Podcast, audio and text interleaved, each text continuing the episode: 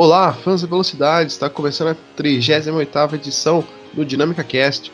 Hoje falaremos um pouco sobre o que rolou nos Estados Unidos, etapa de New Hampshire, nos Estados Unidos na NASCAR Cup Series e também tivemos vitórias de brasileiros na IMSA, prova embaixo de chuva e tudo isso hoje aqui no nosso podcast.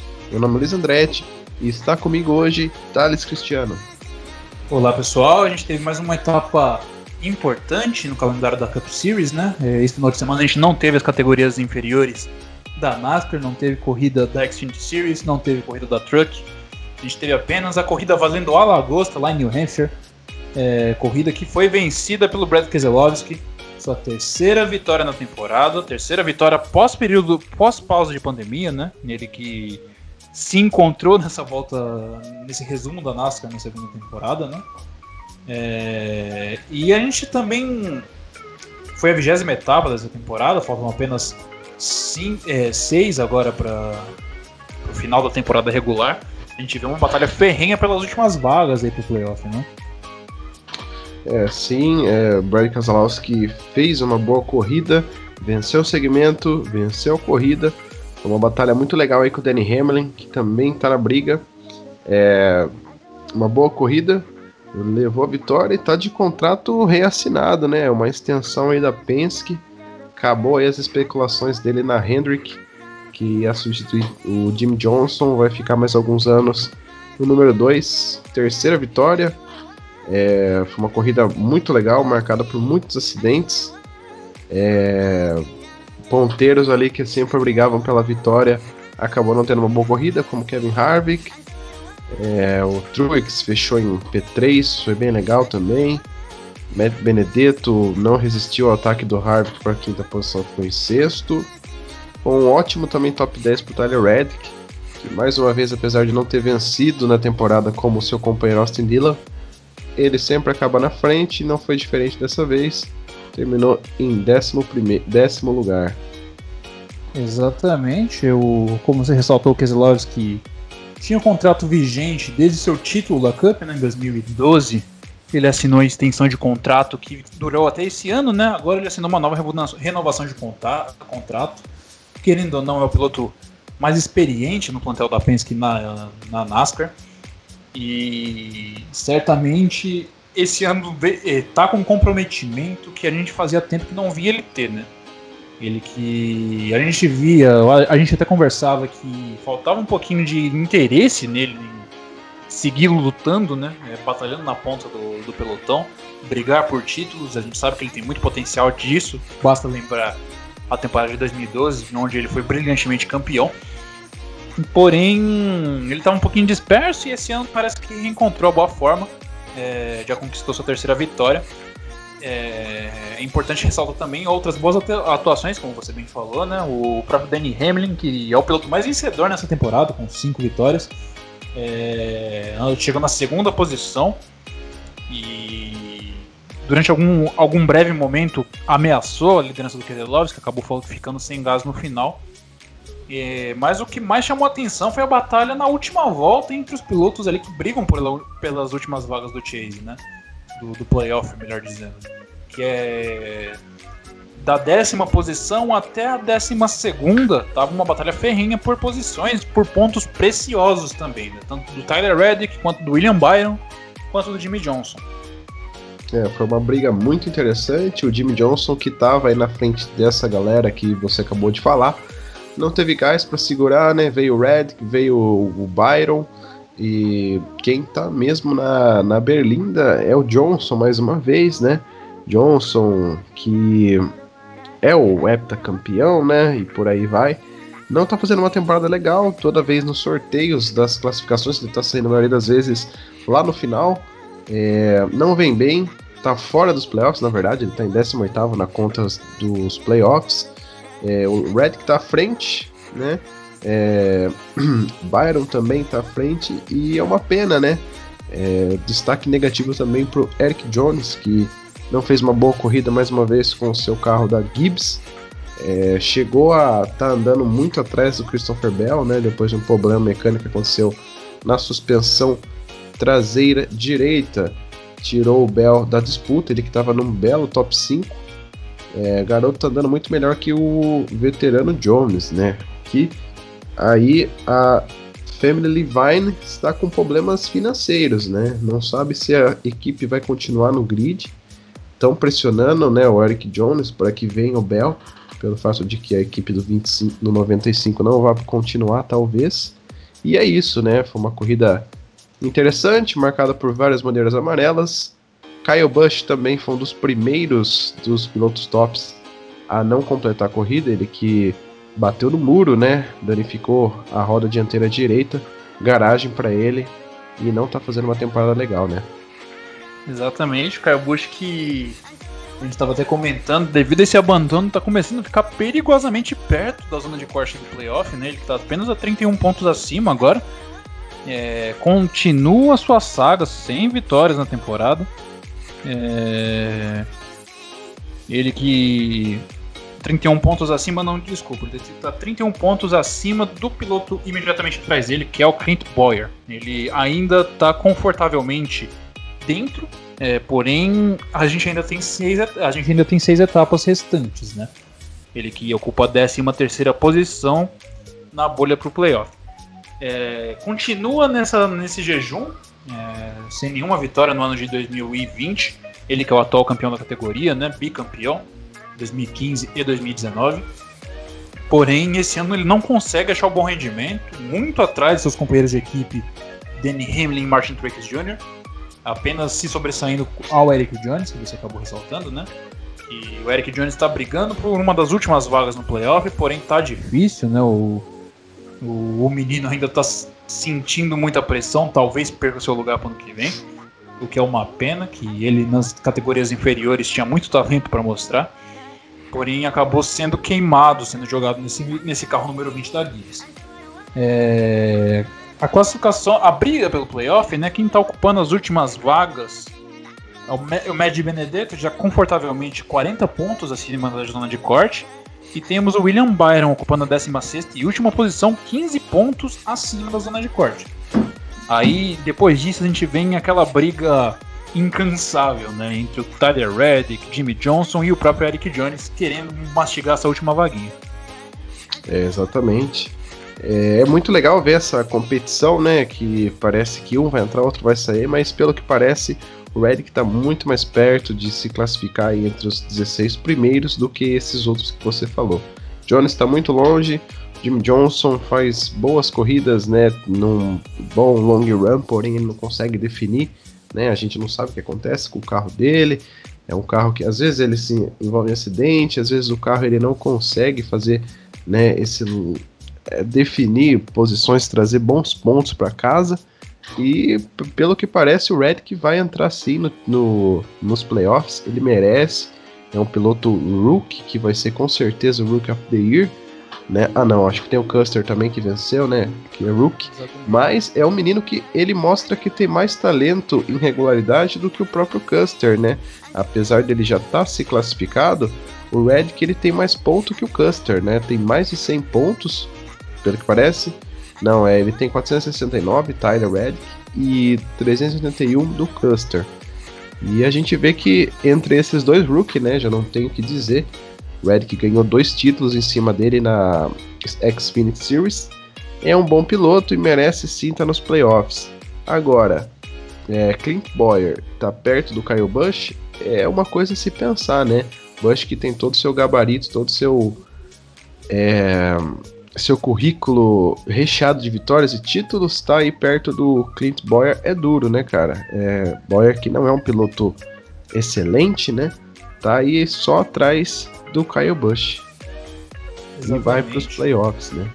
Exatamente, na hora dos playoffs, né? O, o Kyle Busch que tá se abrigando aos, aos pontos de regularidade que ele conseguiu no começo da temporada, porém, caso eventualmente ele consiga uma vaguinha nos playoffs, é, esse desempenho que ele vem apresentando pode é, ser determinante para a eliminação precoce dele, né? A gente viu nesse formato já do, dos playoffs diversas surpresas acontecerem. Esse ano, caso isso se mantenha, a gente pode ver o atual campeão dando adeus antes do que o desejado. E Quanto ao, quanto ao cargo de Rookie of the Year, como você disse, certamente o Custer vai ganhar por ter conseguido vitória e, consequentemente, uma vaga nos playoffs.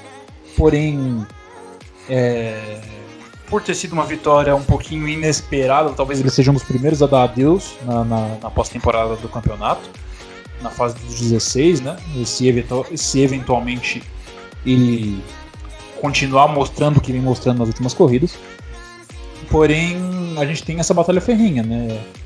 Que vem se resumindo muito a William Byron, a Jimmy Johnson, os dois pilotos da, da, da Hendrick. O Byron um pouquinho aquém também do que era desejado, mas mesmo assim conseguindo a última vaga. E o Reddick que está surpreendendo no seu ano de estreia. É, a gente ainda vai ter muitas corridas aqui para frente, né? Vide próximo final de semana a gente vai ter rodada dupla em Michigan. Michigan que é um circuito extremamente rápido é, e que certamente vai ter muita história se desencadeando é, nesse próximo final de semana de rodada dupla da NASCAR. E vai ser muito importante a gente ficar atento a essa batalha entre os dois, né? Principalmente a Jimmy Johnson, que às vezes consegue bons resultados, figurar no top 5, porém às vezes bate e abandona e não consegue sequer completar a corrida, né? Essa irregularidade que ele vem mostrando que está se mostrando determinante para ele ser eliminado, ficar de fora dos playoffs, se não me pela primeira vez na carreira dele, né? Com certeza. É, despedida melancólica do Jimmy Johnson, né, cara, que pilotou aí a, a IndyCar, disse que gostou, porém o atual trabalho dele é a NASCAR, que não está sendo nada legal. Uma coisa que a gente conversou agora há pouco é que a NASCAR cada vez mais está diminuindo seus carros, né? Quem não reparou, a NASCAR estava correndo com 38 carros essa corrida e eles é, no futuro com certeza vão acabar pensando que uma equipe com uma operação de quatro carros seja bem desnecessária, né?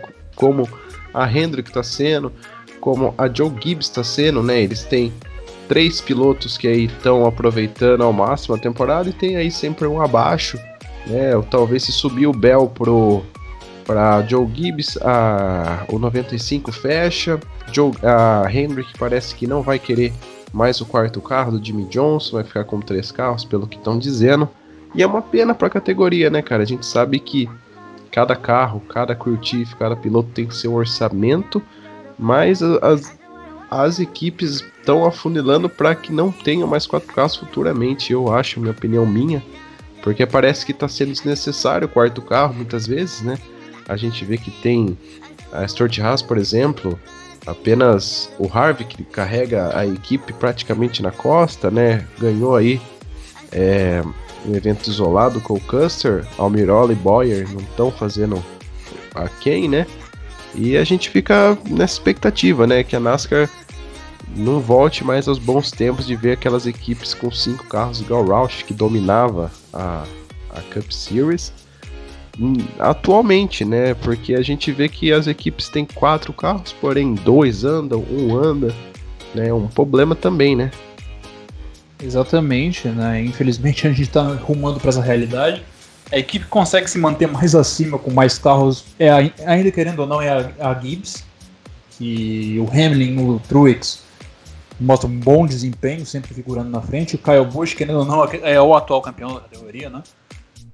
É, porém, com essas mudanças que a NASCAR está tá se é, preparando para, para aplicar nos seus carros em 2022, certamente vai deixar a categoria mais cara, né?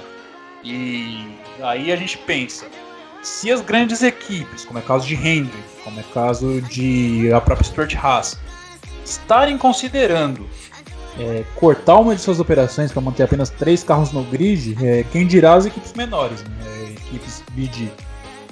Eu ia mencionar a Front Row Motorsports, que é a equipe do John Hunter Nemechek, por exemplo, porém é uma equipe pequena, porém organizada.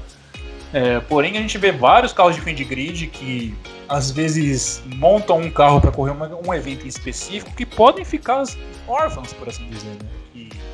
A gente vai ter um novo câmbio implantado, a gente vai ter diversas mudanças técnicas no regulamento a partir de 2022. E isso, querendo ou não, vai encarecer muito o projeto. E a gente pode ver o grid da NASCAR, da Cup Series, que um dia foi de 43 carros, reduzir ainda mais. Né? A gente viu 38 carros largando, recebendo a bandeira verde no domingo, esse número fatalmente pode ser ainda menor daqui a uns anos.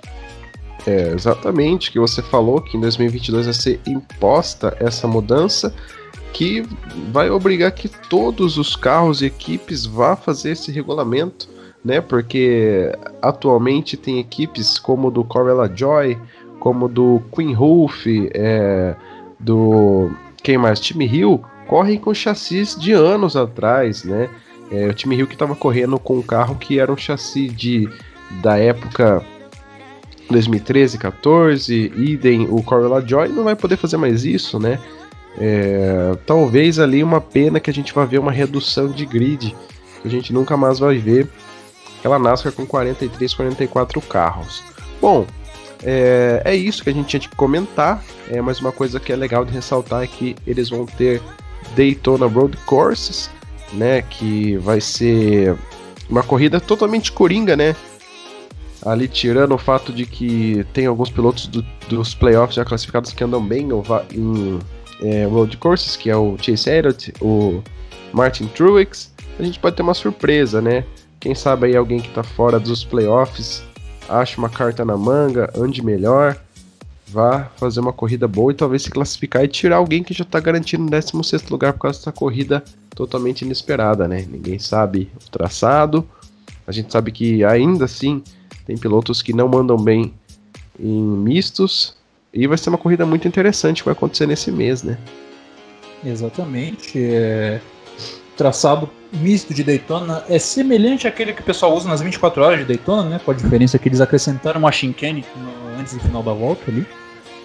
É... Vai ser uma corrida de 65 voltas, vai ser bastante interessante de se ver esses carros da, da Truck Series, da, da Truck Series não, da Cup Series andando em mais um circuito misto, querendo não mais um Roval, né? Semelhante até um pouco do oval de Charlotte. O circuito misto de Charlotte, perdão. E se tem uma corrida para dar zebra, vai, pode ser esse circuito misto de, de Daytona. A gente volta alguns anos atrás, 2011, 2012, que a gente tinha pilotos muito bons de circuito misto andando no grid regular da NASCAR. Né? E a gente tinha Juan Pablo Montoya, a gente tinha Marcos Ambrose, a gente tinha AJ Allmendinger, que volta e meia conseguiam uma vitória em circuito misto e figuravam como candidatos a uma vaguinha no playoff. É óbvio que naquela época o regulamento era diferente do que atualmente, né? Uma vitória não te classificava automaticamente após a temporada. Porém, esse ano como você bem falou, os pilotos bons de circuito misto atualmente já certamente já estão classificados, como é o caso do Truex, como é o caso do Chase Elliott, até o próprio Kyle Busch, que não está classificado por vitórias, mas tem uma boa quantia de pontos, que ainda lhe dá uma folga. Porém, a gente pode ver pilotos que podem surpreender, né? É, a, gente, a gente tem também o Ryan Blaney, que venceu corrida de circuito misto recentemente. E essa corrida no dia 16 de agosto aí, pós rodada dupla desse final de semana em Michigan, pode ser muito interessante. Exatamente. Agora a gente vai falar um pouquinho, deixando de lado a NASCAR, prova foi vencida pelo Brad Keselowski. Vamos para IMSA, vitórias do piloto Hélio Castro Neves, sua primeira vitória na temporada na principal categoria do IMSA foi em Road América, prova que foi marcada por chuva forte. E o terceiro lugar também foi de pilotos brasileiros. Felipe Nasser e Pipo Derani fecharam o pódio na DPI. Vitória e dobradinha também na principal categoria de GTs. Antônio Garcia e Jordan Taylor venceram mais uma na temporada e consagra aí que o Corvette pode ser sim de novo campeão da categoria junto com também seguido a BMW, né? A gente vê que tem um lastro sempre em todas as corridas e a gente vai ver aí muita variação de vencedores, mas né, nas duas principais categorias foram isso. Exatamente, é uma corrida bastante interessante, foi em Roda América debaixo de chuva, né? A gente viu foi bastante interessante ver os carros de GT tendo dificuldade naquela subida de Roda América debaixo de chuva, né? Na freada forte da curva 1, a gente viu diversas aquaplanagens, o pessoal passando reto. E aí, parabéns pro Hélio Castro Neves, né? Ele que foi. rumou pro IMSA após sua, sua estadia na Fórmula Indy. É, ainda não conseguiu é, grandes feitos por lá. É, porém conseguiu sua vitória aí muito importante. E ele que agora já começa a se preparar para as 500 milhas de Anápolis da Índia agora no mês de agosto. Exatamente. É, quem também venceu na GTD foi o piloto veteranaço, né, Towson Bell, que também compete nas 500 milhas de Indianápolis às vezes, e o Frank Montecalvo. A gente está reparando que as provas estão sendo menores e apenas com pilotos de dupla, não em três ou em quatro pessoas, né? Foi a Lexus de novo, é, o time do Jimmy Vasser, campeão também da Indy, né? Foi uma prova muito legal. E é, a prova seguiu assim, né? Muita chuva, é uma pista clássica dos Estados Unidos e a gente fica muito feliz pela vitória brasileira, né? Exatamente. É, a gente espera que a gente, duas vitórias brasileiras seguidas, né, por assim dizer, que etapa anterior a essa, Felipe Nasser e Felipe Puderani haviam vencido em Sebring, numa corrida de sprint. E agora o Hélio Castro Neves leva com o Acura da Penske, último ano dessa parceria aí, e eles esperam buscar o máximo de vitórias possíveis, né? Com certeza. E isso que é uma coisa engraçada é que a Acura vai se retirar do esporte junto com a Penske, que não vai competir mais com a marca, e elas têm um carro vencedor, né? É uma pena que isso esteja acontecendo. É, vão procurar novos carros aí, mas a Acura tá vencendo ainda mesmo quando é, disse que vai sair realmente no ano que vem, né? É, exatamente. É, essa separação pode ser muito em função da, da crise como o mundo está vivendo, né? A gente sabe que a Acura é, perto das outras gigantes, não é lá uma montadora muito grande e deve estar tá tomando suas medidas de precaução nesse momento de crise mundial. É, daí vamos ver quais opções o, o titio Roger Penske pensa para o programa da IMSA para a partir da temporada que vem. A gente, como competidor próximo, a gente tem chassis da Cadillac, a gente tem chassis da Mazda. É, talvez uma dessas montadoras possa ser uma opção para a Penske, ou se não ele pense, ele pode pensar, quem sabe, até num, num programa no WEC daqui a uns anos, já que a principal categoria de endurance do mundo vai é, mudar de regulamento muito breve. É, exatamente. É, o Roger Penske está concentrando todas as suas forças em trazer a Ferrari para indicar e também tá, ele sempre pensou, né, sempre flertou com o WEC, né? É, o IMSA aqui também não vem numa, numa fase legal, tá aí com as montadoras rumando aí para sair da, da categoria. Bom, é isso que a gente tem que falar, apenas NASCAR Cup Series e WaterTech IMSA que correram em Road America e semana que vem estamos de volta. Se você chegou até aqui, dê like no vídeo, se inscreva no nosso canal e também no nosso podcast. Muito obrigado pela sua audiência.